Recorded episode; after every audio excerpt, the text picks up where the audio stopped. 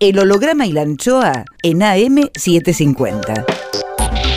Miguel Rep dibujando en el éter. Rep.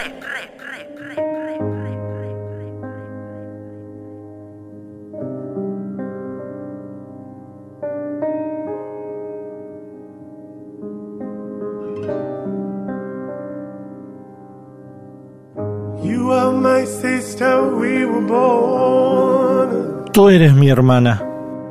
So innocent, so full of need. Vos sos mi hermano. There were times we were friends, but times I was so cruel. Vos estás próximo, aunque lejos estás. ¿A cuántos kilómetros estás? I was so afraid of the night. El holograma y la anchoa. Mi nombre es Miguel Rep. that I feared. You lived inside my world so softly, protected only by the kindness of your nature. El holograma y la anchoa. You are my sister, and I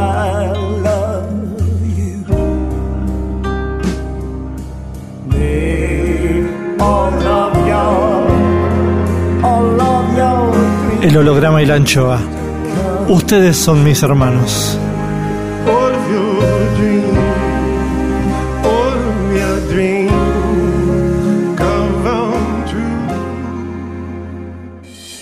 El holograma y la anchoa. Hoy guardamos el aire, el pensamiento del artista y arquitecto Sergio Rogerone. Mendoza tiene su paisaje, su uva, su vino, su oliva y también su arte. Varios exponentes surgen de ahí.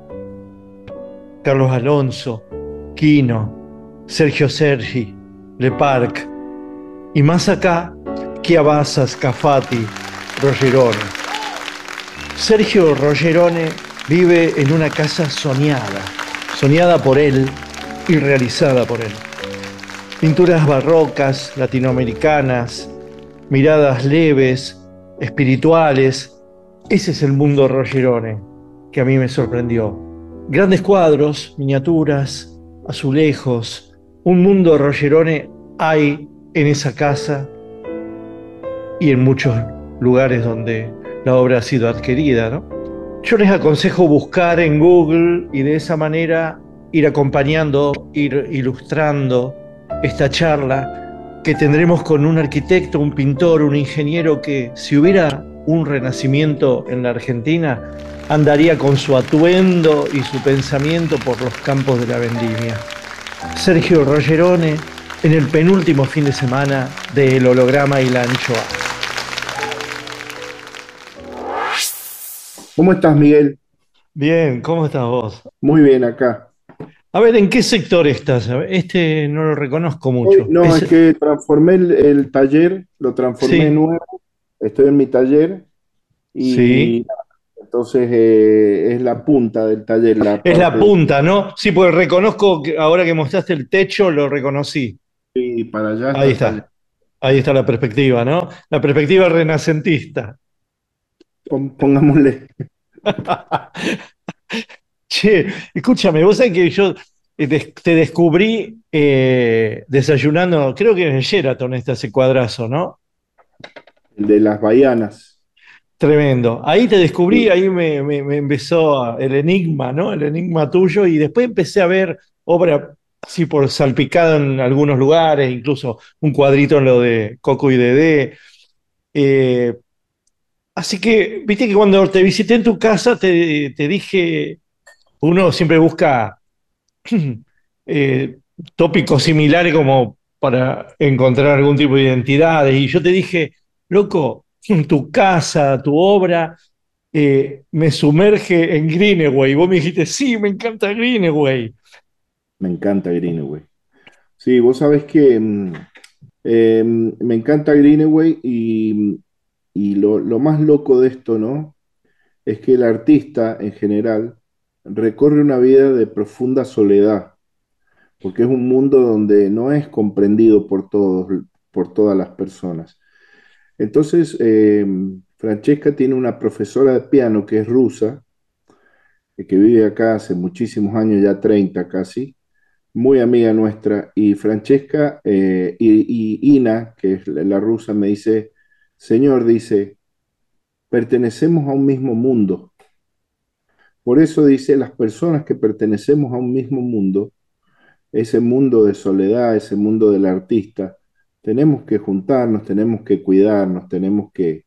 Y es tal cual, porque es un mundo que uno transita en búsqueda de la belleza y que no todo el mundo está en la misma búsqueda. La gente por lo general está en búsqueda de otras cosas o de otros ideales.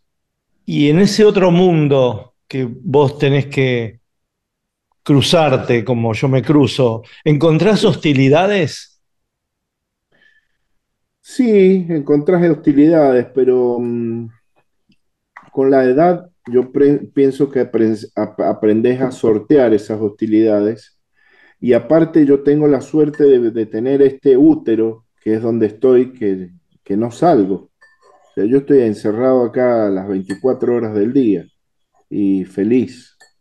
Entonces eh, es como una, como una protección donde un templo donde tengo todo lo que necesito. Por eso te digo que la mejor época de mi vida fue la pandemia porque ahí me di cuenta que yo había nacido en pandemia. Yo viví en toda mi vida acá. Entonces la gente se, se, se, se, mataba porque estaban encerrados. Yo estaba feliz. Yo nunca me sentí más seguro, más confiado, más sano, más, más todo. Entonces, eh, al vivir en el campo también podíamos y, y, y teníamos un gobierno acá en Mendoza que nos dejaba salir a caminar un rato para, viste, que la gente no se volviera loca, y salíamos un poco en, la, en los viñedos a dar una vuelta, no había un alma, pero cociné, pinté como nunca. Eh, yo tengo todo, es una fábrica, es una mini fábrica esto. Entonces, eh, y los libros, ¿no? Está bueno eso de poner como eje o como quiebre o como crack up y crack, up al revés, ¿no? A, a, favor. La pandemia, porque antes de la pandemia vos estabas formándote para vivir una pandemia, vendría a ser. Presintiendo una pandemia, hiciste tu útero y de ahí, en esa pandemia, que fueron dos años, ¿qué surgió? ¿Qué surgió en vos? Yo después te puedo contar qué surgió en mí, pero, pero es verdad que los artistas estábamos, me parece, más preparados, los que sobrevivimos a la pandemia, ¿no? Pero ¿qué surgió en vos en esa pandemia que significa una especie de aislamiento social, más que nada? Porque el campo hoy es lo mismo para vos, esa ruta, eh, esa ruta que el, como paisaje que, que, en la pandemia. El tema es la gente que ya no transita, ¿no? Que ya tra no transitaba. Sí, mira, surgieron, en mí surgieron muchas cosas. Surgió algo del cual me sorprendió muchísimo porque eh, empecé a hacer arquitectura, lo que nunca en mi vida había hecho de manera profesional, digamos, porque yo me formé como arquitecto, no llegué a recibirme, pero fue una cosa que la tenía como olvidada, como descartada, porque bueno, eh, un tema tal vez psicológico con mi padre, mi padre era un tipo muy eh, ortodoxo en su pensamiento. Sergio Rogerone Dixit. Y yo por ir en contra de sus pensamientos, él decía, estudiar, terminar esto, yo voy a hacer lo que yo quiera, le decía, no lo que vos me digas. Eh, mi viejo fue director de la FIP, o sea, de lo que en aquel momento se llamaba DGI. Entonces éramos, viste, la antítesis. Yo me llevaba matemática, me llevaba contabilidad, me llevaba física, odiaba las materias de números y me iba muy bien en todo lo otro. Pero, eh, pero bueno, teníamos esas discusiones y digo, bueno, ¿por qué no me recibí? Porque me faltó muy poco. Y no me recibí, por, después me di cuenta a los 50 años por pelear con mi viejo, para decirle, mira, hago lo que quiero. Y bueno, aparte que me fue bien con la pintura, aparte que amo la pintura, pero también amo la arquitectura, porque surgió un proyecto muy interesante para un grupo coreano que tiene inversiones en Mendoza, que se llaman Jack Gu and Associates y Margaret Lee. Eh, y un chico, un inversor de acá, Nicolás Armentano, también eh, me propuso, dice, mira, estos coreanos quieren, dice, unas casitas de lujo en el viñedo, tienen un viñedo de 400 hectáreas en, el, en, en Agrelo, Alto Agrelo.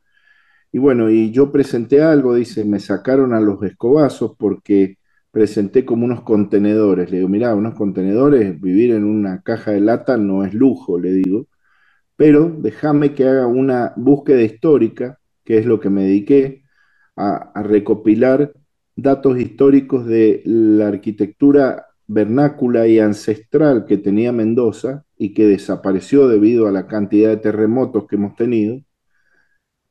Y hice ese estudio de los materiales que aportaron los jesuitas a la Argentina, que es el calicanto, más la bóveda que teníamos en las bóvedas de Uspallata, que viene de unas tribus del norte, del, cerca del lago Titicaca, de los unos, de los urus.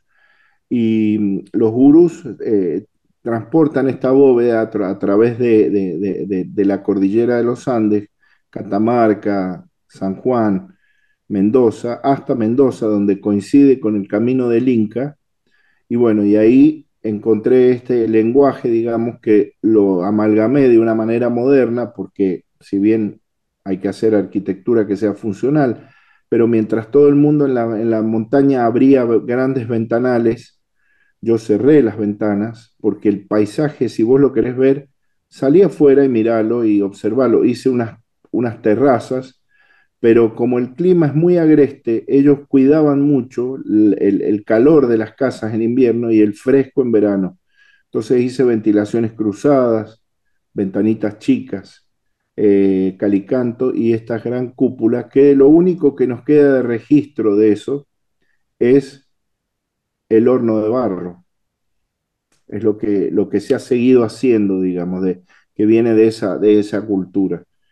Y, y fue un éxito, fue un éxito en, cuanto a la formalidad, fue un éxito en ventas. Eh, y bueno, y hoy estoy haciendo a otros amigos que me han pedido un hotel. Eh, como no puedo firmar planos, porque no me recibí de arquitecto, estoy como director creativo de un grupo de arquitectos donde yo puedo dirigir y tener una impronta, eh, te diría, artística o una impronta que tiene que ver con también circulaciones, eh, aire, movimientos de aire, eh, asoleamientos, que todo eso lo conozco a la perfección y, la verdad es que los resultados son fabulosos y me gusta mucho hacer eso. Eh, y no me gusta hacer lo que, bueno, que se hace después de que uno firma un plano, que es ir a presentar los planos a la municipalidad, que es ir a hacer todos esos trámites un poco. La burocracia que pueden hacer tus, tus socios. Pueden hacer otros. Más, más, más. Sergio Rogerone, artista visual, arquitecto, desde Mendoza. Rep en AM750. Es decir, que no tenés interés de terminar arquitectura.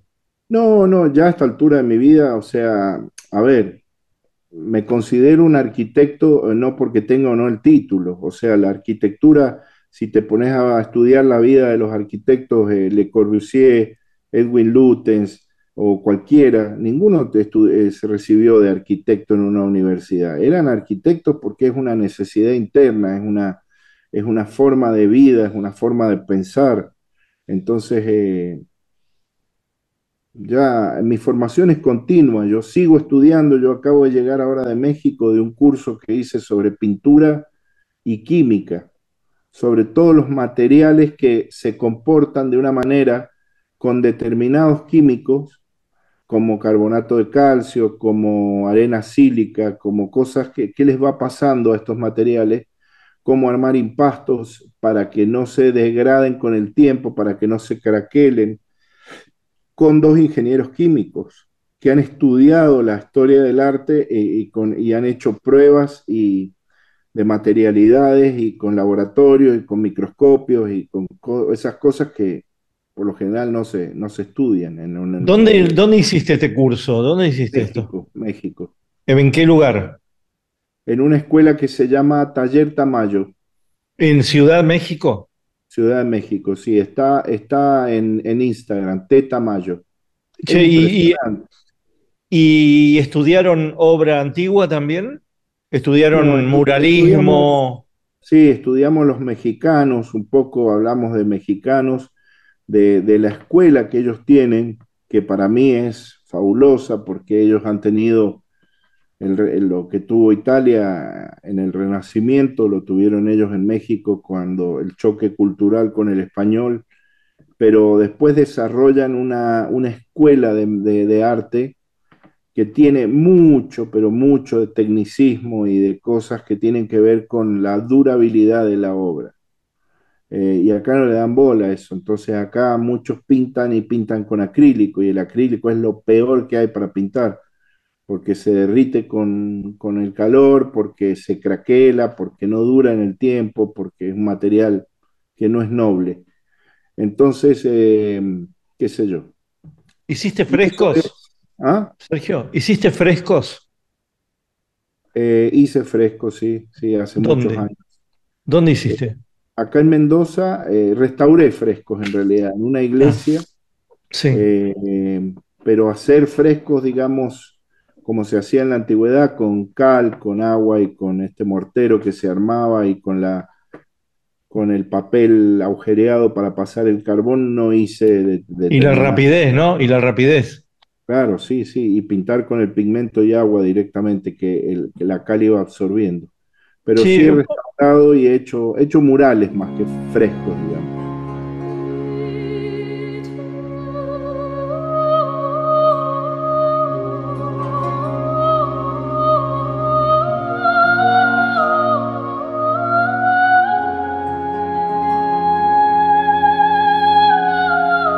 El holograma y la anchoa.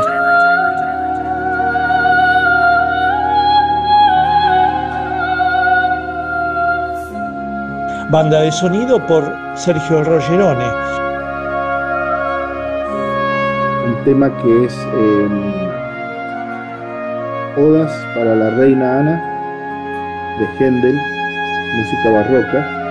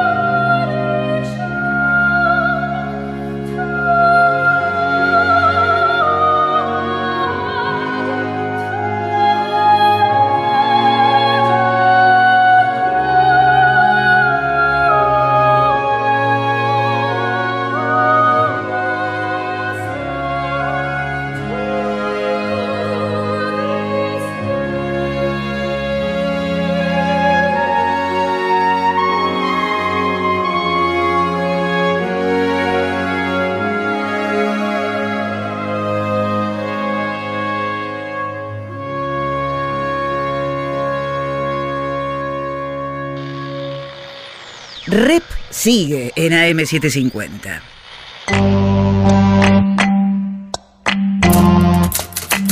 Misterios por Jorge Tanure. Mire, mi hijo, siéntese ahí que le voy a contar. ¿Está cómodo? Deje de tratarme de usted que no soy su abuelo. Ah, ¿no va a notar? Claro, trajo el aparatito. Pregunte nomás. Mi primer recuerdo será del año 20, por ahí. Yo era muy chiquito y mi padre me agarraba fuerte de la mano para que no me cayera al mar. Habremos estado meses arriba de ese barco hasta que un día nos bajamos y tengo algunas imágenes. La gente, mucha gente, el ruido, las calles de piedra y los coches. Después, como un agujero en la historia, hasta que nos fuimos a vivir a un campito cerca de la ciudad, donde las vacas tenían manchas blancas y negras y comíamos mucho. Hasta que tendría unos ocho o nueve años, ¿qué importa a esta altura? Descubrí una caja en el sótano, en medio de las herramientas y las monturas, y dentro me encontré con un algo que no voy a olvidar. Mire cómo se me pone la piel de gallina. ¿Que cómo fue a parar eso ahí? ¿Qué sé yo? Misterios de la vida, porque la vida es misterio y milagro. ¿Qué me iba a imaginar llegar yo a esta edad con tanto ajetreo, tanto viaje, tantos aplausos? Soy un afortunado. La caja esa de madera estaba llena de colores envueltos en frascos de plomo y pinceles y un par de láminas y se me dio por esconder todo bajo tierra y no decírselo ni a mis padres por si acaso había que devolvérselos a alguien. Resulta que era jovencito y hasta me puse de novio y fue donde tuve el primer aguijonazo de la vida, noches sin dormir, llanto silencioso, mi padre había conseguido trabajo al oeste, muy al oeste de este enorme país, y hubo que embalar todo. Adiós al campo, a la novia, al sótano, las vacas, los teros. Y en un viejo coche de esos grandotes salimos al camino. En el baúl nadie supo. Escondí mi tesoro y me dormía al arrullo del motor. Amanecía, siempre amanece y pocas veces lo vemos. Entre sueños, postes de telégrafo que pasaban uno tras otro al costado nuestro, otras vacas de otros colores y el viento allá lejos, vi como una pared, como si el mundo acabara allí como en un decorado. Un decorado que estaba inmóvil a pesar de las horas de marcha. Son montañas, me dijo mi madre, feliz. Y llegamos a una casa y nos quedamos y como, y como me enseñaron que la vida era breve y no había tiempo para aburrirse, saqué lo que había en la caja y me puse a colorear todo lo que me encontraba. Muy pronto, a los 20, me di cuenta de que a lo ancho del mundo había muchos como yo, muchos que hacían lo mismo y que lo hicieron a lo largo de los siglos. Aquí me tiene todavía. Me tiembla la mano, pero no aflojo. Acá es donde quisiera seguir estando con mis cosas. ¿Va bien el reportaje? Me alegro. Gracias por venirse desde tan lejos. No hay apuro. Quédese todo el tiempo que quiera nomás. Las horas corren, ¿vio? Mañana, al amanecer, me pongo a trabajar de nuevo.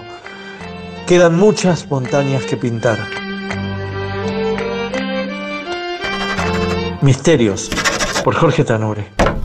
Siga los textos de Tanure en www.jorgetanure.blogspot.com Miguel Rep dibujando en el éter. El holograma y la anchoa. Seguimos con, con, con Sergio Rogerone desde Mendoza. Vos me estás hablando del Sergio arquitecto de, después del útero de la pandemia. ¿Y, y, la pintura? Eh, ¿qué, ¿Qué lugar ocupa hoy en tus días? Mira, mis días estoy en un proceso creativo alucinante, porque después de ser un pintor figurativo, eh, tratando de simplificar la pintura y de ir a la abstracción, que es una cosa dificilísima, no difícil, dificilísima. Terrible. eh, terriblemente difícil. Es la libertad, ¿no? La libertad absoluta. Claro, pero y, y la, y la simplicidad es, es poder pasar, eh, poder pasar de algo muy, muy figurativo, muy, muy, muy dibujado, muy, a una cosa que casi no existe, que casi es la materia y el color. Sí. que si bien es figurativo lo que sigo haciendo, pero es una figuración abstracta lo nuevo. Ok. Es una especie de contraposición entre dos, entre dos, eh, ¿cómo se dice? Eh, transparentes, Sí. dos transparentes, donde vengo haciendo cosas volumétricas con papeles y qué sé yo, y el tema de mis personajes y, y los- las atmósferas donde viven y todo. Esa contraposición llevada a una simplifi- simplificación y, al, y a un estudio exhaustivo del color, Sí. está- estoy logrando cosas que son para mí extraordinarias. Y traba- trabajas con veladuras Trabajo con veladuras de pigmentos. de pigmentos. Sí, con una técnica que usó Tamayo, que nunca la develó, y que tuve la gran suerte de ir muchas veces al Museo Tamayo a hablar con el director, que fue su chofer, el director del Museo Tamayo. Era el único que le tensaba las telas y el único que lo veía pintar. Nadie vio Como, como el chofer de Picasso. No, no sé la historia del chofer de Picasso, pero este era una cosa por el estilo. Y él los ayudó a él y a Olga Tamayo a hacer todo un archivo de toda la obra de él, y hoy es el director. Y, gracias a que soy muy amigo desde hace muchos años de, la ministra de Cultura que tiene México, que es una gran amiga y una, y una gran persona, y mejor no le cabe el puesto que es Alejandra Frausto Guerrero. Eh, estuve con ella varias, este año también fui a comer con ella, pero le pedí por favor que me consiguiera una cita con el director del museo y pude charlar con él casi tres horas. Me, mo- me mostró los, ar- los archivos del museo, pude grabarlo, por supuesto le pregunté, le digo, ¿le molesta si lo grabo? Me dijo que no. Y fue una clase magistral de arte porque lo que pude absorber de ahí fue fabuloso también, ¿no? ¿Y, Eh, y te descubrió algún tipo de técnica? Me, me de- develó varias técnicas de él, varias técnicas, varios talleres donde él hacía cosas en Los Ángeles, de qué calidades él buscaba, qué tintas, qué pigmentos, qué aceites, un montón de... Me mostró hasta una, una caja que había dentro del- de la bodega con los platitos donde están los pigmentos puestos antes de que él se muriera. Eh, Ah, ok. las Los que quedaron, los que quedaron pendientes, digamos. Claro, las arenas que usaba, era, es fabuloso. Hmm. Por eso te digo, México es un, es un Sí, no sé. de, de- de- Es terrible. Ojalá fuéramos México, ¿no? ¿Ah? Ojalá hubiéramos tenido el destino de México en tanto a, a la continuidad entre lo indígena y lo que vino después, ¿no? Vos sabés que yo pensaba, ¿no? Pensaba eso, que porque, bueno, me tocó vivir, nacer en este país, al cual amo profundamente y sobre todo amo Mendoza, que es el lugar que, que, que tal vez no podría vivir en otro lugar, porque bueno, eh, Habla, sigue hablando el arquitecto y pintor Sergio Rogerone. pero México tiene todo eso de una intensidad tan fuerte, pero también hay que bancarse la intensidad de vivir en México con la cantidad de gente que hay, con el smog, con los tacos que hay de, de, de- de autos encendidos y eso, respirando eso. Y así como es fuerte en la pintura, es fuerte en todo lo demás. Entonces, Sí, totalmente. Todo es intenso. Hasta la muerte es intensa. claro, la muerte, sí. De hecho, anoche me, me vi una película de esta Coco. Sí, muy buena, muy buena. Muy, muy buena. Muy buena. Y literatura mexicana es muy intensa. Sor Juana, eh, tenés un montón de cosas. Y los contemporáneos, Yuri Herrera, desde Rulfo para acá, las mujeres, Luis Cieli, in- todo es interesante en México. Sí, También está sí. la otra parte, ¿no? Em, pero volviendo a la pintura, desde aquella muestra que hiciste acá y que vendiste todo, hasta esta búsqueda de la abstracción, ¿qué diálogo hay? ¿Qué, qué, qué contaste en aquella muestra primera? ¿Cuál era el mundo Rogerone? Y después seguimos con el mundo Rogerone. ¿Qué había ahí que hay hoy?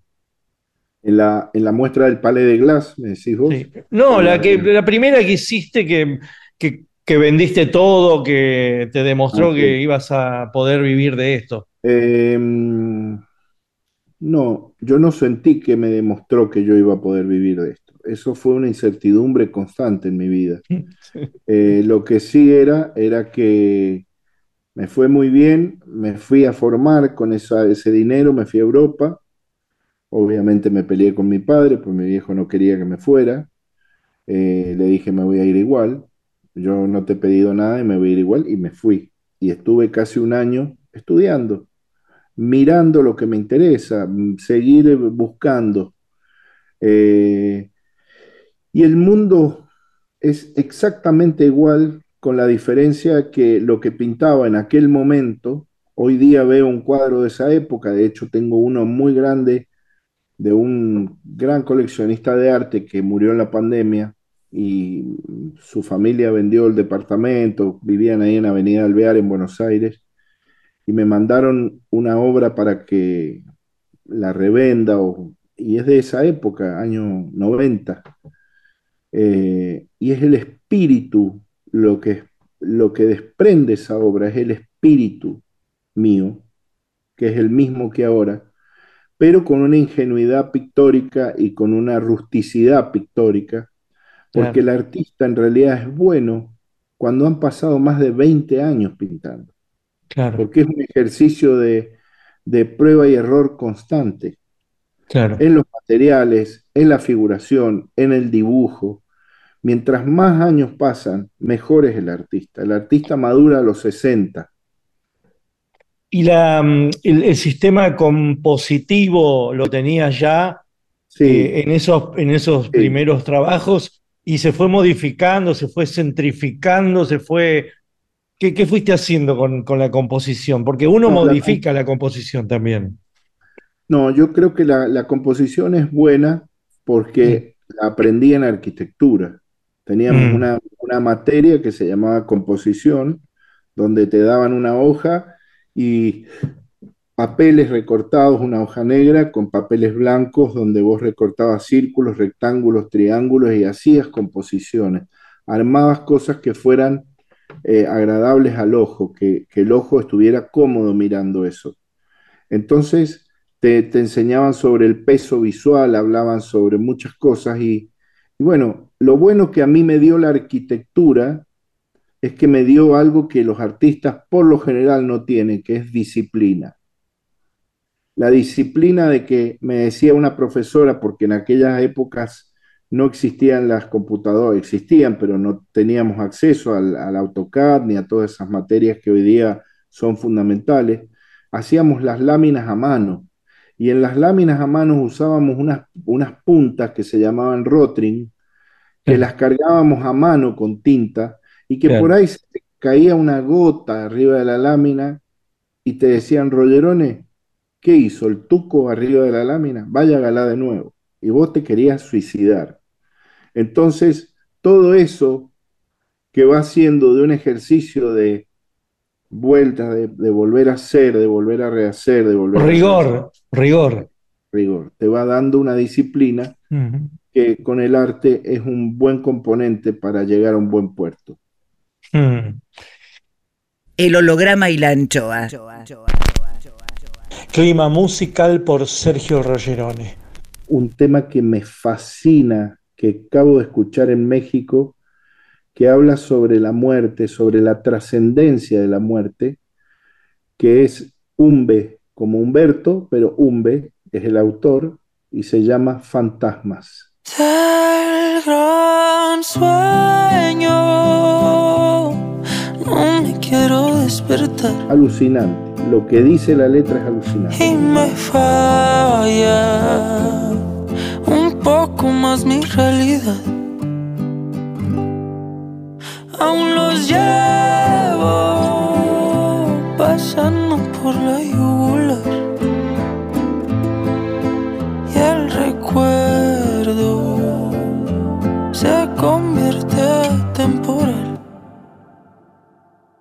En esta casa no existen fantasmas, son puros recuerdos de tiempos ajenos, de buenos momentos.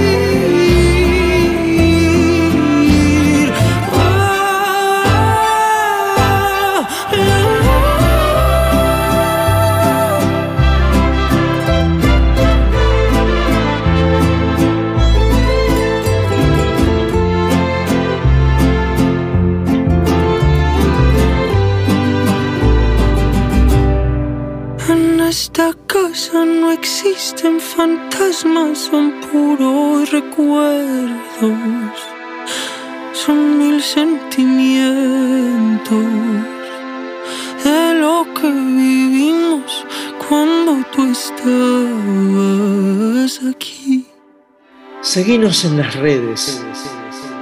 En Facebook, El Holograma y la Anchoa. En Twitter e Instagram, Miguel Rep. El holograma y la anchoa. Rep en AM750. Volvemos con, con- con Sergio Rogerone desde Mendoza. Me quedé con esto de la, de la, compos- de las compos- de- de la abstracción, ¿no? El camino a la abstracción. Y se me ocurre para graficar, ya que esto es radio, ¿viste? Y entonces por ahí la gente dicen como qué jabalina hay entre la figuración que conlleva anécdota, ¿no? Que siempre estás contando algo. Aunque, aunque hagas pintura, aunque hagas línea, estás contando algo con la figuración. Aunque seas, sí, al- aunque sea una anécdota muy abstracta como puede ser, no sé, una torre de Eisenberg, vos estás contando algo en la torre de Eisenberg, ¿no? No, no tenés que ser Baltus para contar solamente o, Bacon. Y, los intermedios que hay entre la abstracción total que podría ser Pollock, ¿no? Pollock podría ser una abstracción, una abstracción ordenada por su ojo, ¿no? Sí, para mí Pollock no es un abstracto. Para mí Pollock es un, es un tipo que descubre otras, otras eh, ramas del arte eh, que tienen que ver ya con el tachismo, con otras, otras cosas. La abstracción para mí, para mí, te vuelvo a decir, es abstraer, es simplificar una forma figurativa. Ah, ok. Llevarla al ah. paroxismo, al paroxismo de la simplicidad a tal punto de que puedas leer que mm. hubo algo figurativo el que lo hizo fue Picasso. Ajá.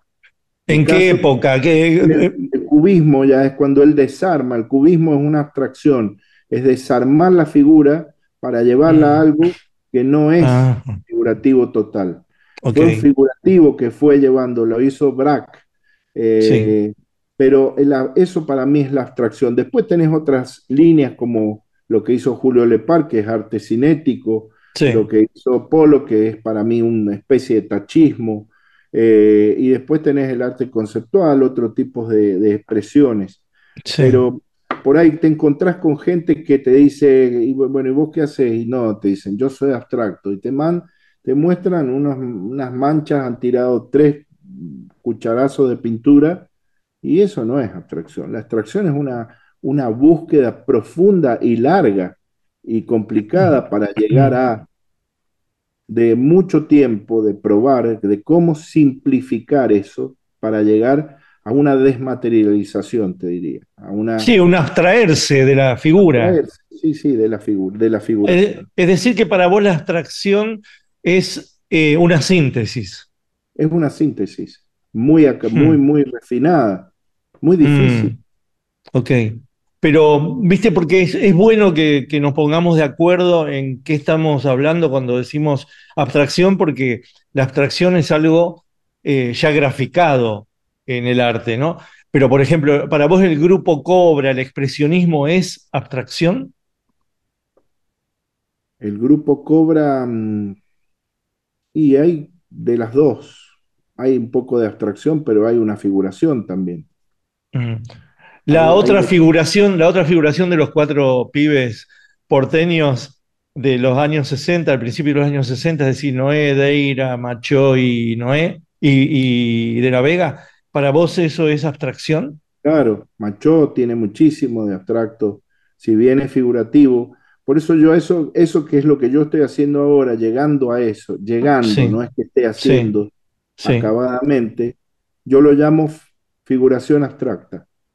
Ok, ah, figuración abstracta. Figuración abstracta. Sí, porque hay, hay, experiencias como también de formas distintas a las que uno ha visto, de formas creadas por el actor, el artista. Se me ocurre Negro, ¿no? Que te hace un montón de o, caracoles. figurativa abstracta era Raquel Forner, por ejemplo, también, ¿no? Raquel Forner, argentina, que hacía esta especie de marcianos o monigotes que que tienen ojos y tienen bocas deformadas, pero a la vez son colores y son, son manchas. Por eso yo creo que ahí estaba también eh, de la Vega y estaban un montón que iban en, ese, en, esa, en esa corriente, ¿no? Pero ya venían de vuelta a todo lo que ya había hecho Picasso y lo que ya habían hecho otros. Más, más, más. Sergio Rogerone, artista visual, arquitecto, desde Mendoza. Rep en AM750. Cuando vos me, me trazás esta aventura propia de la abstracción, un ejemplo que se me ocurre es desde la figuración y la experimentación pictórica es Matisse, que termina en una abstracción de sus, de sus formas, ¿no? De una síntesis absoluta con sus recortes. Claro, exactamente, sí, pero, pero no es acabadamente abstracto Matisse. Mm. O sea, es una simplificación absoluta, pero con una lectura figurativa todavía.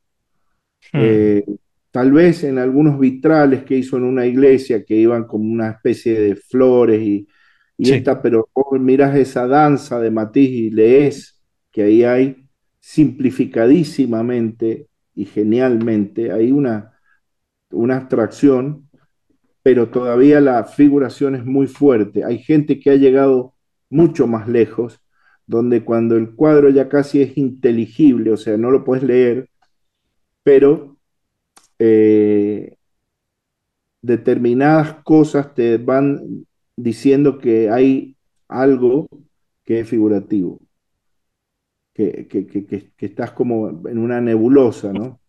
Y entre la arquitectura y esta búsqueda hacia esta síntesis, abstracción, ¿hacia, ¿hacia dónde crees que vas? ¿Hacia una materialidad mayor? Y en la arquitectura estoy en una búsqueda también porque estoy haciendo ahora un plano para una casa que me quiero hacer acá a la vuelta de mi casa. Eh, y estoy también en una cosa muy sencilla, pero muy sencilla, pero con una nobleza en los materiales. Ah, ok. ¿Qué quiero decir con eso? Quiero decir que quiero nobleza de materiales y también estoy volviendo a algo que económicamente hablando en arquitectura es carísimo. Eh, cualquiera, cualquiera te diría, no hagas eso, vas a gastar el doble o el triple, no me importa. Es el ancho de los muros, en vez de hacerlos de 20 o 25, que es el ladrillo común, los quiero hacer de un metro veinte, el ancho del muro, Sí, como sí, se sí. hacía antiguamente. Se Sí, hacía sí. con una especie de grúa palanca que iban con piedra y ladrillo. Y Claro. no quiero pintar, quiero dejar el muro desnudo, el material vivo. No me gustan los porcelanatos, no me gustan las que imitan madera, no me gusta nada que imite, me gusta lo noble, lo que es de verdad. Pero sería Sí. piedra. En los muros piedra y ladrillo, en los pisos ladrillo. No quiero ser, tampoco gastar fortunas en pisos de no sé qué. El ladrillo está muy bien. Y tener un poco de confort que te lo da la tecnología moderna, aire, frío, calor o cosas así, escondidos. Eh, y después un tratamiento un poco más profundo sobre la- las techumbres, sobre los techos, porque una de las cosas que la modernidad no hace es estudiar, estudia muy bien los muros, estudia muy bien los pisos, los baños te ponen cosas estrambóticas, pero nadie estudia la, la- la- piel que va encima de uno. ¿Cómo sentís un techo? El techo por lo general es un yeso blanco lleno de agujeros con 140 dicroicas que parece un aeropuerto. Todo eso no me gusta. Entonces, me gustan los, los techos donde te sentís cobijado, los techos con palos cuadrados, con otro palo encima, con ladrillo visto. Me gustan las bóvedas, bóvedas de crucería que usaban antiguamente los conventos, que se hace con un molde, se van poniendo los ladrillos, y si el ladrillo, ladrillo y piedra, y si es, y si puede quedar a la vista, que se vea, pero que te cobije, que sientas esa manta que hay encima.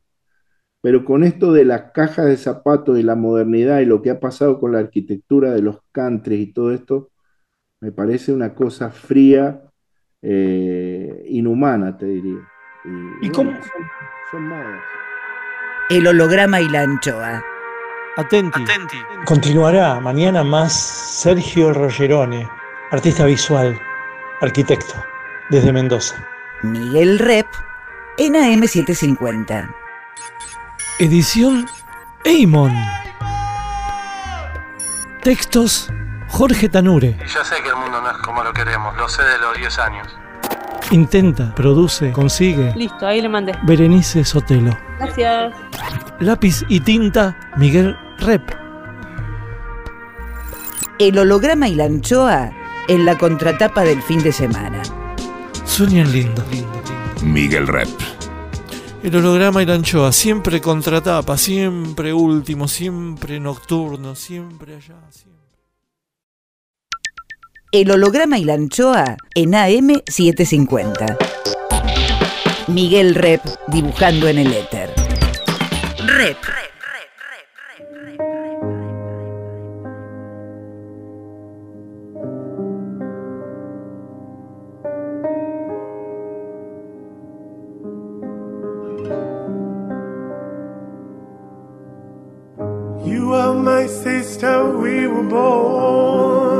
Tú eres mi hermana. So innocent, so full of need. Vos sos mi hermano. There were times we were friends, but times I was so cruel. Vos estás próximo, aunque lejos estás. ¿A cuántos kilómetros estás? I was so afraid of the night. El holograma y la anchoa. Mi nombre es Miguel Rep.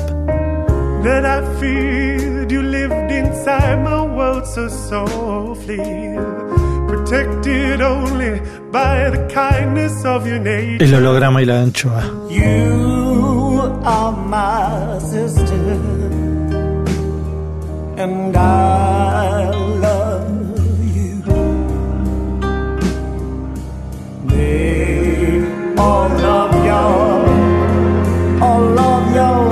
El holograma y la anchoa. Ustedes son mis hermanos.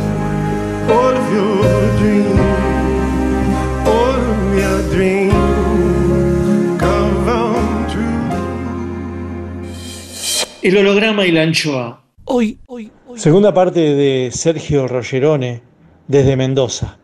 Arquitectura y artes visuales. En el holograma y la anchoa. Sergio, vos te conocés, conocés tu cuerpo. ¿Cómo es la casa de tu cuerpo? Y bueno, eso es eh, terrible, porque por conocer tantas otras cosas, a veces he abandonado mi cuerpo, eh, porque bueno, me olvido de comer, entonces cuando como, eh, como muchísimas cosas, en una, debo tener algún pico de glucemia. Después, otra cosa que no me gusta es hacer deporte, que tengo que hacer, moverme. Eh, sí me gusta ir a hacer el Camino a Santiago, que me parece maravilloso porque tiene esa conjunción de, de ir a ver arquitectura románica mientras vas caminando con tu mochila y tomando agua o comiéndote una fruta por el camino. Pero, pero realmente la, la actividad intelectual fuerte es continua. Entonces, cuando tengo que ir al gimnasio o, eh, o salir a caminar o, o hacer alguna actividad o alguna actividad social, eh, por supuesto me peleo con Marina porque me dice, vamos, tenemos que ir a tal lado. Mira, no puedo, yo no puedo. Y empiezan las discusiones porque si vos cortás la actividad intelectual, después te cuesta muchísimo más retomarla. Entonces, es muy complicado y se lleva mal la parte física del cuerpo con toda esta actividad que yo hago. Es difícil de entender, es difícil que la gente lo pueda comprender, pero yo creo que le pasa al escritor, al músico, al pintor. eh, y bueno, pero bueno, trato de conjugar, por ejemplo, ahora en enero que, que, que, que, que voy a estar acá en Mendoza, qué sé yo, me voy a ir a internar a una clínica que me encanta, que hay en Chile, en Santiago, y que se llama Villa de Vida Natural de Manuel Lezaeta Charán. Entonces, ¿qué hago ahí? Hago una, una desintoxicación de mi cuerpo donde estoy en ayuno durante 10 días. Ayuno, tomo agua con una fruta que te dan licuado, que es los primeros tres días te da ganas de matar al médico, a la, a la enfermera y a todos los que están ahí porque tenés un hambre que te morís. Pero después de los tres días, el cuerpo empieza a adaptarse a eso. Hay baños de vapor, de frío-calor, le llaman una cosa que se llama, llama la- lavado de sangre. Es todo un sistema que inventó un cura que vino de Alemania y los chilenos lo, lo tuvieron muy desarrollado eso. Y, a mí me ha resultado mucho. Me, me, me deshincho, te hacen cataplasmas de barro. Es fabuloso. Eh, y el médico que había ahí, que ahora ya no está, que se ha abierto solo, que se llama Pedro Silva Jaramillo, es un médico que ha curado cáncer, ha curado leucemia, lo he visto con mis ojos. Entonces yo creo más en ese tipo de medicina, en las cosas naturales, que en la medicina, digamos, o sea, no es que no crea en la medicina tradicional, pero me gusta más las cosas que no son tan invasivas eh, y el cuerpo que se sane por sí solo. Pero bueno, yo estoy sano, lo que quiero es eh, bajar un poco de peso y, y- y deshincharme y, seguir con, con esta vida que me apasiona. Sergio, y en ese esos retiros que tenés monacales, así, también de preservación sanitaria, eh, ¿qué pasa con tu actividad intelectual? No, yo cuando me meto a uno de esos me llevo cuadros, pinturas, eh, libros y leo. Y- es un sí, continuum. Eso no ¿Y estás cada vez más, estás cada vez más eh, en actividad intelectual? Sí, siempre, estás todo el día en actividad intelectual, hasta en la noche. En la noche hay veces que, que- que no. Ahora he descubierto, por suerte, una, una, una píldora de una cuestión natural que es magnesio, pero por años de mi vida no dormía. Entonces eh, estaba hecho un zombie al otro día y así me costaba. Pero ahora me tomo a las 7 de la tarde, 8, una píldora de magnesio, de citrato de magnesio, y duermo espectacular, 8 horas hasta 9, te diría a veces. ¿Y eso cambió Eh, tu obra? No, cambió un poco mi vida, eh, me siento más relajado, más deshinchado, eh, porque el, el magnesio aparte te hace eva- evacuar mejor, eh, es, es fabuloso, fabuloso. Claro, te regulariza en general. Regulariza el sistema, no sé, nervioso, qué sé yo, todo lo que, eh, todo lo que no sé por un lado, o sea, todo lo que investigo del arte y de la pintura y esto y lo otro, que me encanta y aprendo y, y- y fructifica, todo lo demás es como que me cuesta entrar en un, en una cosa de aprender y de, y de cuidarme y de todo eso, porque son materias muy diferentes. Médico no podría haber sido nunca. Veo una gota de sangre y creo que me desmayo. Entonces, eh, eh, son, son materias muy opuestas, digamos, ¿no? Sí. Más, más, más. Sergio Rogerone, artista visual, arquitecto, desde Mendoza. Rep en AM750. Y en la cuestión cromática, ¿hubo algún quiebre en vos? ¿Seguís con esos azules, esos dorados? ¿O, o ha penetrado algún tipo de color nuevo? Mira, los colores, yo tuve una gran facilidad para usar los, la- la- los- los- los cromos desde Sí. muy chico, pero es también una asignatura difícil de, de manejar, de mezclar. Eh, y sí, estoy, así, estoy dividiendo ahora las obras eh, por cromas, entonces eh, ahora estoy con un cuadro que es todo verde.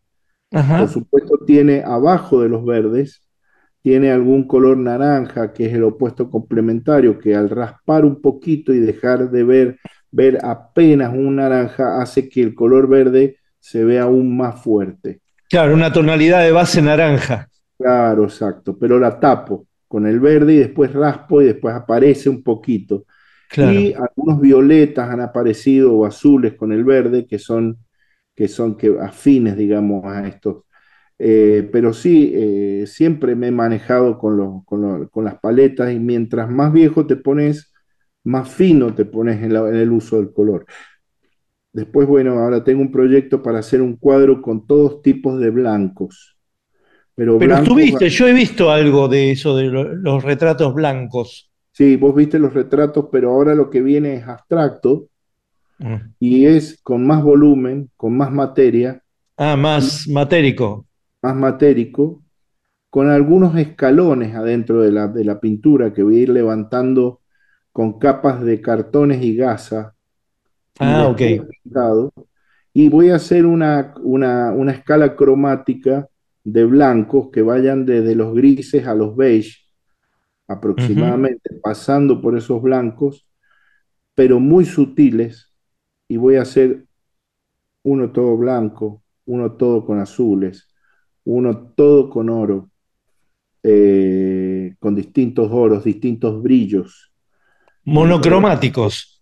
monocromáticos o con diferentes cromas, pero con distintas, eh, distintos brillos, distintas, eh, ¿cómo te explico? Eh, sí, brillos, unos más, Sí. unos con más aceite, unos con menos, entonces van produciendo distintas refracciones de la luz.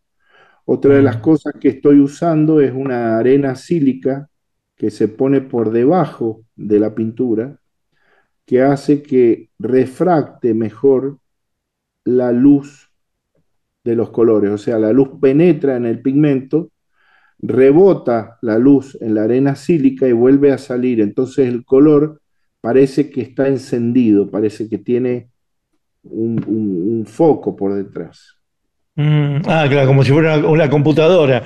La computadora Claro, que tiene un foco una detrás. cosa así como si fuera, exacto. A veces Eh. pienso, ¿no? Que Tapíes, eh, Miró, Picasso eh, no fueron de la era de la computadora y to- hoy todo eh, brilla de otra manera, ¿no? Yo creo que engañosamente. Ellos no han conocido esto de mostrar por Instagram la pintura que cambia absolutamente de la opacidad de la pintura a que todo tenga una misma luz. Vos ves Instagram y vale tanto una obra de, sí, de, de, de tapiés como el churrasco que hizo el cuñado de alguien, ¿no? Esa homologación y esa, eh, esa democratización espantosa de la luz de la computadora ha, ha dado un brillo que, que, que, que no que, que em- empata para mal todo, ¿no? Entonces, como que hay que buscar nuevas, hay que buscar nuevas luces dentro de la obra, ¿no? Sí, absolutamente. De todas maneras, yo creo que cuando vos le sacás una foto a una obra y la pones en Instagram, no es exactamente igual que cuando la ves en vivo. Pero bueno, son las cosas tremendas que tiene la tecnología y la globalización, que para mí ha sido muy buena en muchas cosas, pero muy mala, pero muy mala en muchas otras. Como por ejemplo que vos vas, eh, ayer creo que hablábamos con Marina de eso, y yo le explicaba, le decía, qué pena que hoy día eh, el, eh, el Instagram te lleva, hay hoy día una etiqueta que dice, eh, pone una foto de, de cuando estás viajando o no, via- o no vas a viajar en todo el 2024. Y todos ponen fotos de, de los viajes y están todos en el mismo lugar, en París, en Roma, en el Coliseo, y llega un momento donde el mundo se ha aplanado, donde el Se mundo aplana. se aplana. Entonces, yo decía, esos viajes de 1800, donde iban en barco y con baúles a descubrir el mundo, a ver qué hay del otro lado, donde no había hasta, hasta mucha información, que, eh, o, o cuando iban a la antigua China, o cuando iban al lejano oriente, que le llamaban, o a Egipto, eran, y después venía la moda de los muebles egipcios, y venían cosas que inspiraban a los artistas a Exacto. hacer. Hoy día eso desapareció y es Sí. terrible. Sí, se aplanó, se aplanó. Se aplanó. Entonces eh, me dicen, bueno, eh, te vas de vacaciones y estoy tratando de buscar algún lugar que me sorprenda. Claro. Porque ir a algún lugar donde todo el mundo va a Miami, todo el mundo va a, a- a los mismos lugares y Claro. ves y llegas al lugar y viví la experiencia de, no sé, de Disney o de vivir la experiencia y todos viven la misma experiencia. Sí, sí, y el plástico, ¿no? El plástico, el El- ploteo, el el ploteo. Y eso la verdad es que eh, eh, es lo que te mata la, la- la- la- experiencia de poder viajar con la mente y de descubrir lugares donde decís, mira, vi algo que es inusual o que es increíble, como por ejemplo lugares que yo me encantaría ir, que no puedo ahora por el tema de la inseguridad que hay, como el Yemen, Yemen del Sur, Yemen del Norte, donde te matan y no se entera ni tu abuela que te mataron. Pero bueno pero son lugares que tienen una arquitectura, una plasticidad, una forma de vida, una mentalidad eh, que me encantaría explorar, pero bueno, llegará el momento, en su- supongo que para poder ir a, a esos lugares. El holograma y la anchoa. Clima musical por Sergio Rogerone. Me gusta un tema que se llama La Note de Arisa, Non basta un raggio di sole, un cielo blu come il mare, perché mi porta un dolore che sale, che sale, si ferma sulle ginocchia che tremano e so perché. E non arresta la corsa, lui non si vuole fermare, perché un dolore che sale, che sale fa male. Ora allo stomaco, fegato, vomito, fingo, ma c'è. E quando arriva la notte e resto sola con me, la testa parte e va in giro in cerca dei suoi perché né vincitori né vinti si esce sconfitti a metà. La vita può allontanarci, l'amore continuerà. Lo stomaco ha resistito anche se non vuol mangiare, ma c'è il dolore che sale, che sale e fa male. Arriva al cuore, lo vuole picchiare più forte di me. Prosegue nella sua corsa, si prende quello che resta ed in un attimo esplode e mi scoppia la testa. Vorrebbe una risposta, ma in fondo risposta non c'è. Il sale scende dagli occhi. Il sole adesso dov'è?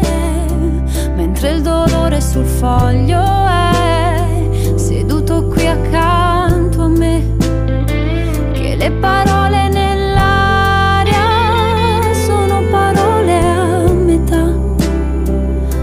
Queste sono già scritte e il tempo non passerà. Ma quando arriva la notte, la notte, e resto sola con me, la testa parte e va in giro in cerca dei suoi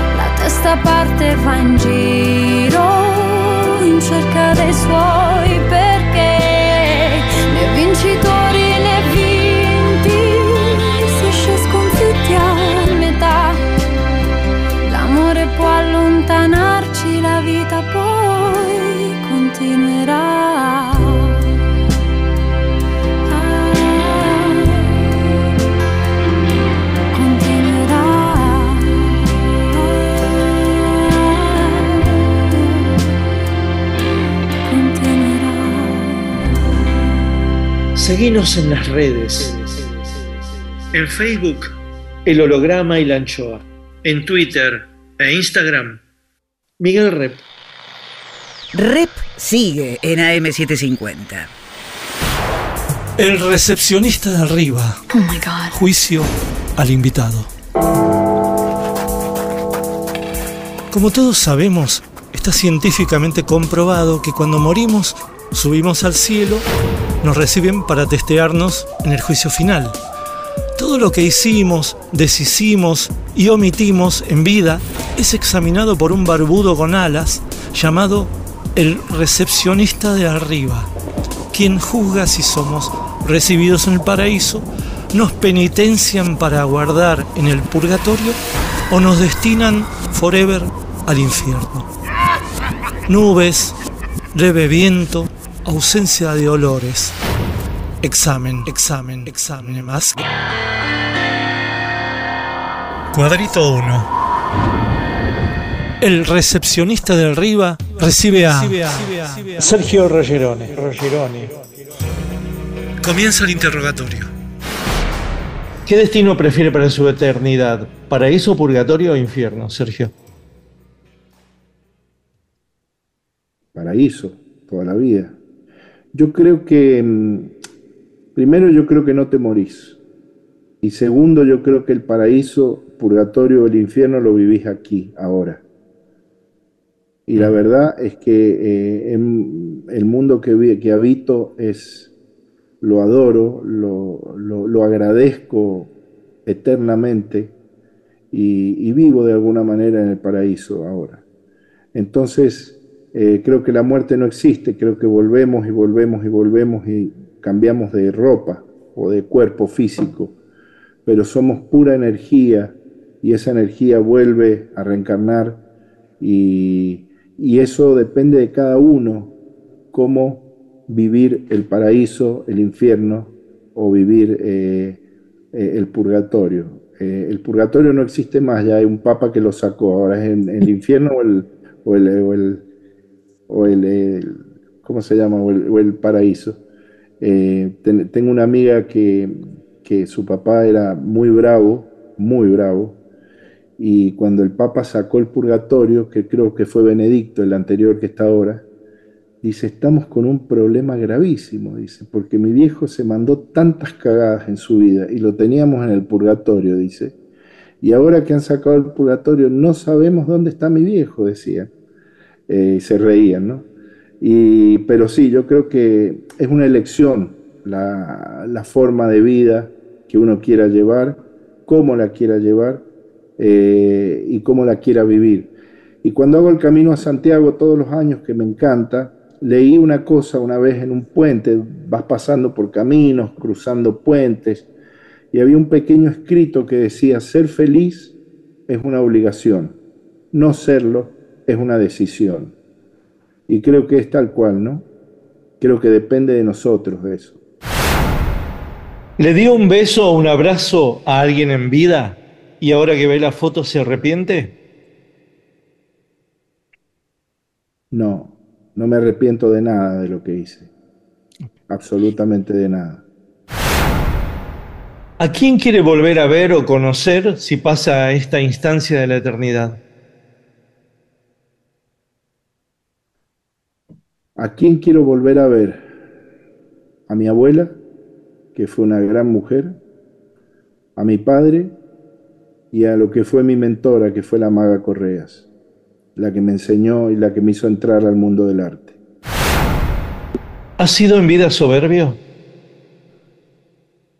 Debo haber sido soberbio, pero trato muchísimo de ser un tipo, eh, de practicar la humildad de alguna manera, porque somos todos seres humanos que estamos transitando eh, y he estudiado mucho sobre mi vida espiritual y, sobre filosofía sobre todo, y creo que no, creo que no.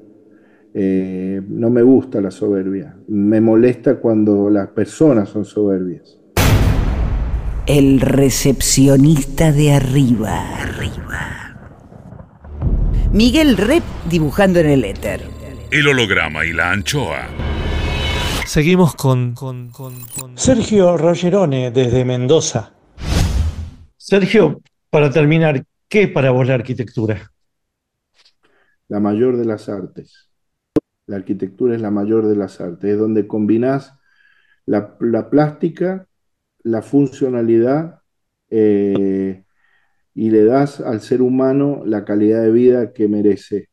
Que cada vez la gente eh, la sufre cuando la hace. O sea, cuando vos te haces una casa, empiezan, no, che, pone esto que es más barato, pone este coso, pone el otro, pone el otro, y terminan en, una, en un gallinero viviendo de una forma extremadamente impensada. Y la arquitectura es el templo donde te vas a desarrollar. O sea, tenés que pensar que tu casa es lo más importante que tenés. Mm. Eh, eh, los espacios, los techos, la altura, las aberturas, las plantas, la luz, cómo funciona. Por eso mm. pienso que es la mayor de las artes.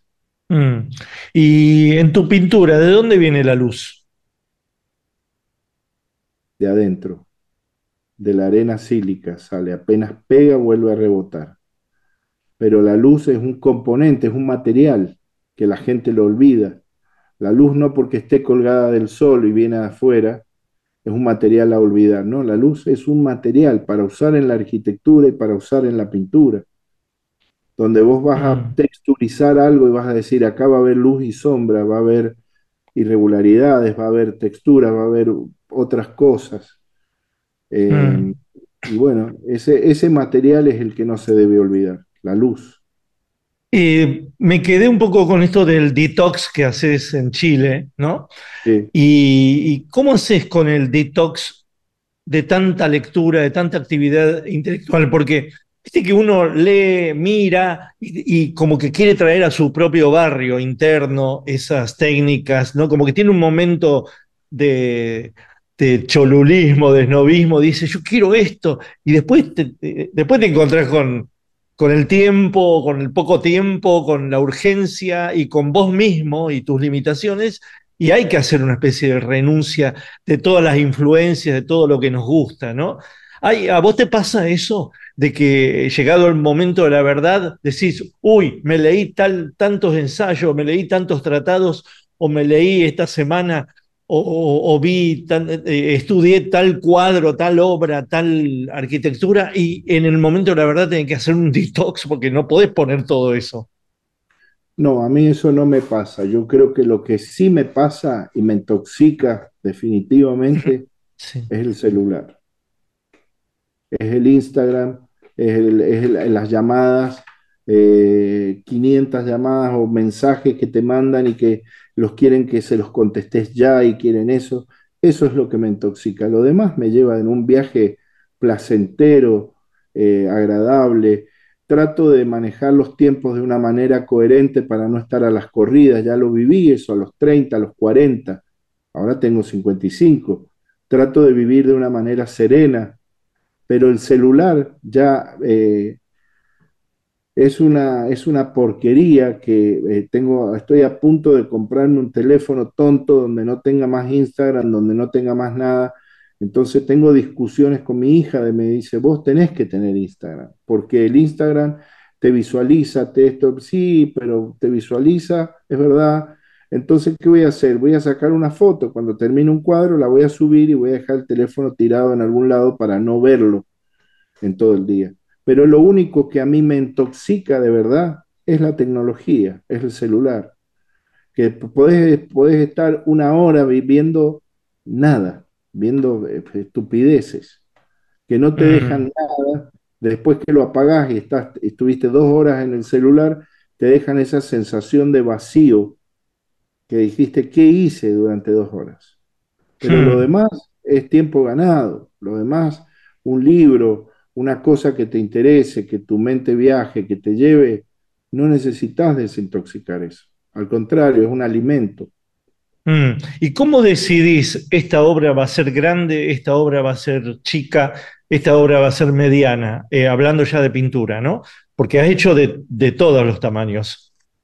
Mira, yo tengo, yo tengo varios libros sobre marcos de cuadros Sí. eh, clásicos de un tipo que fue para mí un genio, eh, que se llamó Roberto Lodi, un italiano que se dedicó a clasificar los estilos de marcos en toda la, la historia de la, de la marquería. Entonces, eh, de lo bueno de los catálogos de Roberto Lodi es que él mostraba una especie de corte de la varilla que él Sí. hacía, de distintas varillas, y busqué una varilla bastante elegante y clásica, italiana, que se usó en el Cinquecento y que es eh, a la vez moderna, te diría.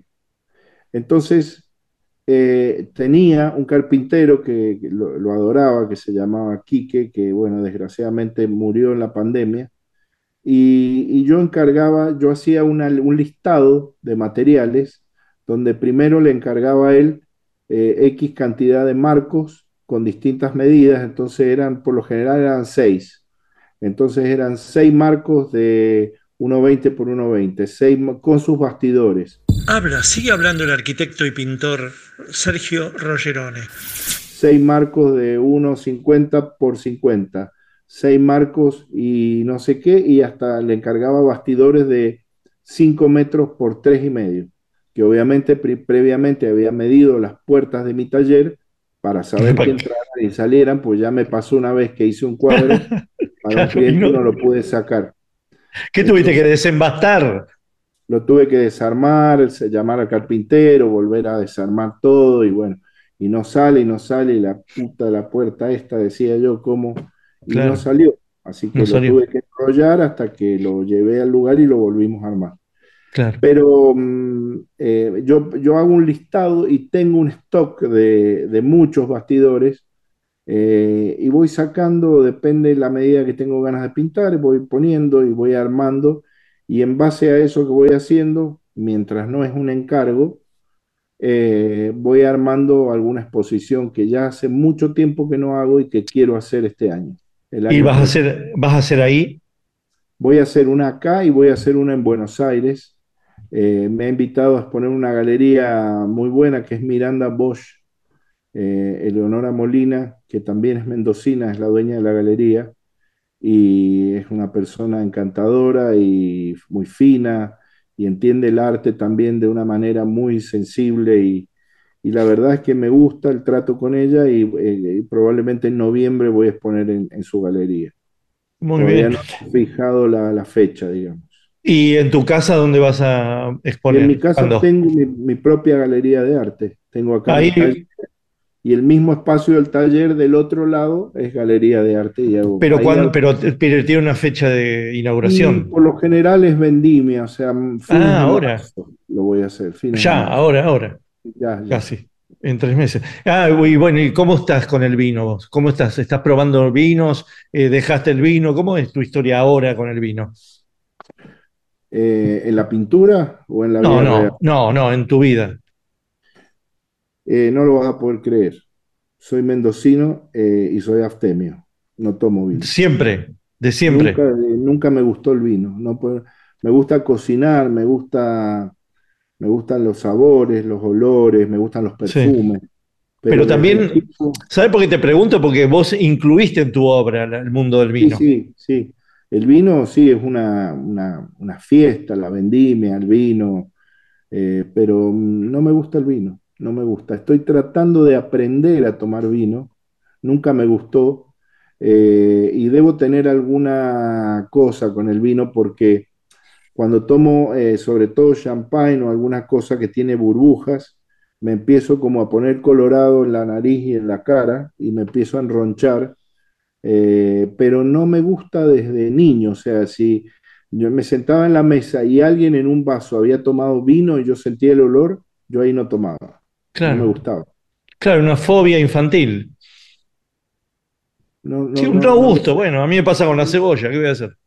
Claro, bueno, el- a mí el vino, el vino, pues de chico era el vino y el aceite de oliva, lo odiaba, el olor al aceite de oliva, y hoy día el aceite de oliva sí me gusta muchísimo, cato aceites y todo, pero no logro poder entender el vino, no sé por qué. Pero vos dijiste sos abstemio. Abstemio es de todo alcohol. No, de, de- de todo alcohol, por ahí me dan algún trago que tiene vermut o que tiene algo más dulce y sí puedo tomar un poquito, tampoco es que me tome. Pero en general lo que me pasa es que el vino lo siento amargo, lo siento, eh, viste, cuando me, he juntado con gente, tengo muchísimos amigos enólogos, bodegueros, y te dicen, no, pues sentirle las frutas, sentirle la, sentirle la pasa de uva o el durazno, y yo digo, yo le siento olor a vino a esto, yo no Claro. siento ni pasa, ni durazno, ni nada, esto tiene olor a vino, y el vino es vino, no sé y no Mm. descubro, no lo puedo descubrir. Sí, Eh, sí, es muy difícil. El mundo sommelier es muy difícil y te exige cosas que por ahí uno, uno lo tiene el- en el trámite del ojo. El- uno es sommelier del ojo, ¿no? Claro, sí. Pero Eso no, es muy difícil. Nunca tomé vino. Entonces, eh, sí, por ahí me gusta un vino, un vino que sea, qué sé yo, un, uno que sea dulce. Eh, los vinos dulces, sí, algún vino generoso, o tomar una copita de chiquita de algún oporto, sí me gusta. Pero una vez cada tanto, tampoco. Claro, te gusta lo dulzón, digamos. O dulzón, sí, pero el vino, no sé, yo lo siento amargo, no, no, no me gusta. Hmm. Lo lamento ¿qué va a profundamente me, me hubiera encantado saber tomar vino. Sergio Rogerone Dixit. El holograma y la anchoa. Musiquita que nos dejó Sergio Rogerone. Y te voy a poner uno que me, que me llena de energía, Eres tú, de Mocedades. Como una promesa eres tú, eres tú. Como una mañana de verano, como una sonrisa eres tú, eres tú, así, así, eres tú. Toda mi esperanza eres tú, eres tú, como lluvia fresca en mis manos fuerte brisa eres tú, eres tú,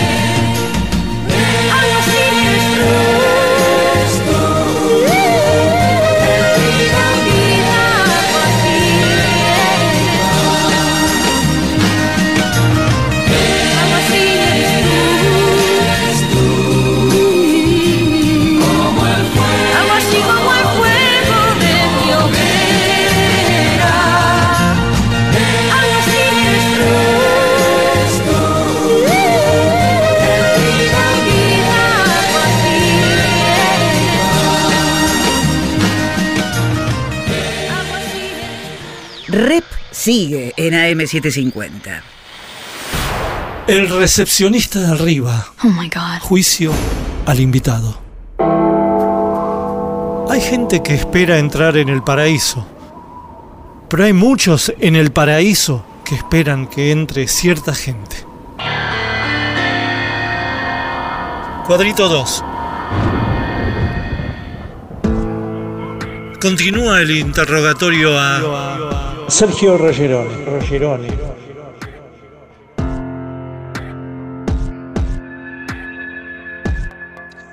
¿Ha sido en vida mentiroso? Jamás. Trato de ser lo más honesto posible. ¿Ha sido procrastinador? Sí, con el celular. ¿Ha sido celoso? No. No, no soy celoso. Ni soy envidioso. ¿Ha sido racista? No, tampoco. ¿Ha sido optimista? Siempre. ¿Y pesimista? También. Siempre. ¿Ha sido dilapidador? No, ¿Ha sido avaro? tampoco. Soy extremadamente bondadoso. La avaricia no, no te lleva a nada. ¿Ha sido ambicioso? Sí, muy. ¿Ha sido violento? Eh, tal vez de más joven fui un poco más violento, violento en cuanto a mi verbalidad, pero es esa cosa italiana que traemos familiar y que fue aprendida tal vez por, por mi familia, ¿no? Pero eso ya lo pasé hace muchos años y ahora no soy violento, para nada. El recepcionista de arriba. el holograma y la anchoa. Rep. Rep. En AM750. Volvemos con, con, con, con, con Sergio Rogerone desde Mendoza. A ver, por ejemplo, ¿qué pintor o pintora no te gusta que le gusta a todos los demás? ¿Qué pintor o pintora no me gusta? Eh, es una, pre- una pregunta difícil.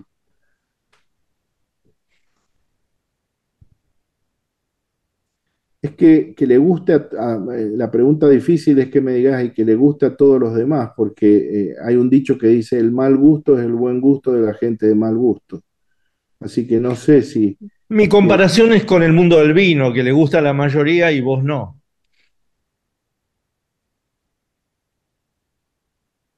No, yo creo que, que no, es que es diferente, porque yo creo que tengo un problema con eso. O sea, yo creo que, o no, o no. Eh,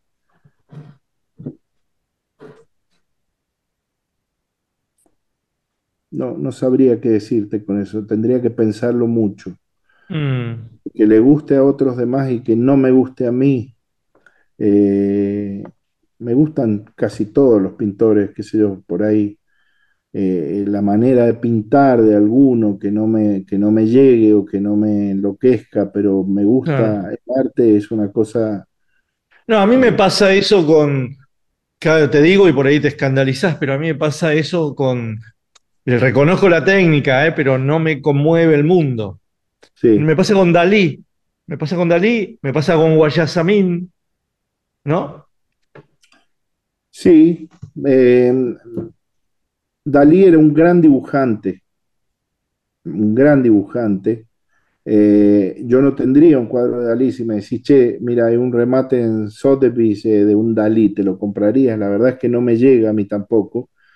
Guayasamín tiene otro discurso, pero el tipo pintó dentro de todo su, su mundo y su- el, el tema de los indígenas y de la, la crueldad esa de, de- que vivió en, en Ecuador. Pero después descubrí historias de Guayasamín, después de que él murió, que realmente me parece que no dan para la radio, pero de historias falsas de su obra. Entonces se te cae un personaje ahí, ¿entendés? Claro. Eh, entonces, viste, cuando hay un discurso por un lado y por el otro lado decís, pero acá pasó esto, esto y esto, y esto no va con esto. Hmm, Entonces, hmm. eh, como que se te diluye eso. Rep sigue en AM750. El recepcionista de arriba. Oh my god. Juicio al invitado. Según pasan los años en capacidad hotelera, el infierno tiene más problemas de alojamiento que el paraíso. ¿Por qué ocurre esto? Cuadrito 3. Termina el interrogatorio y se procede al veredicto.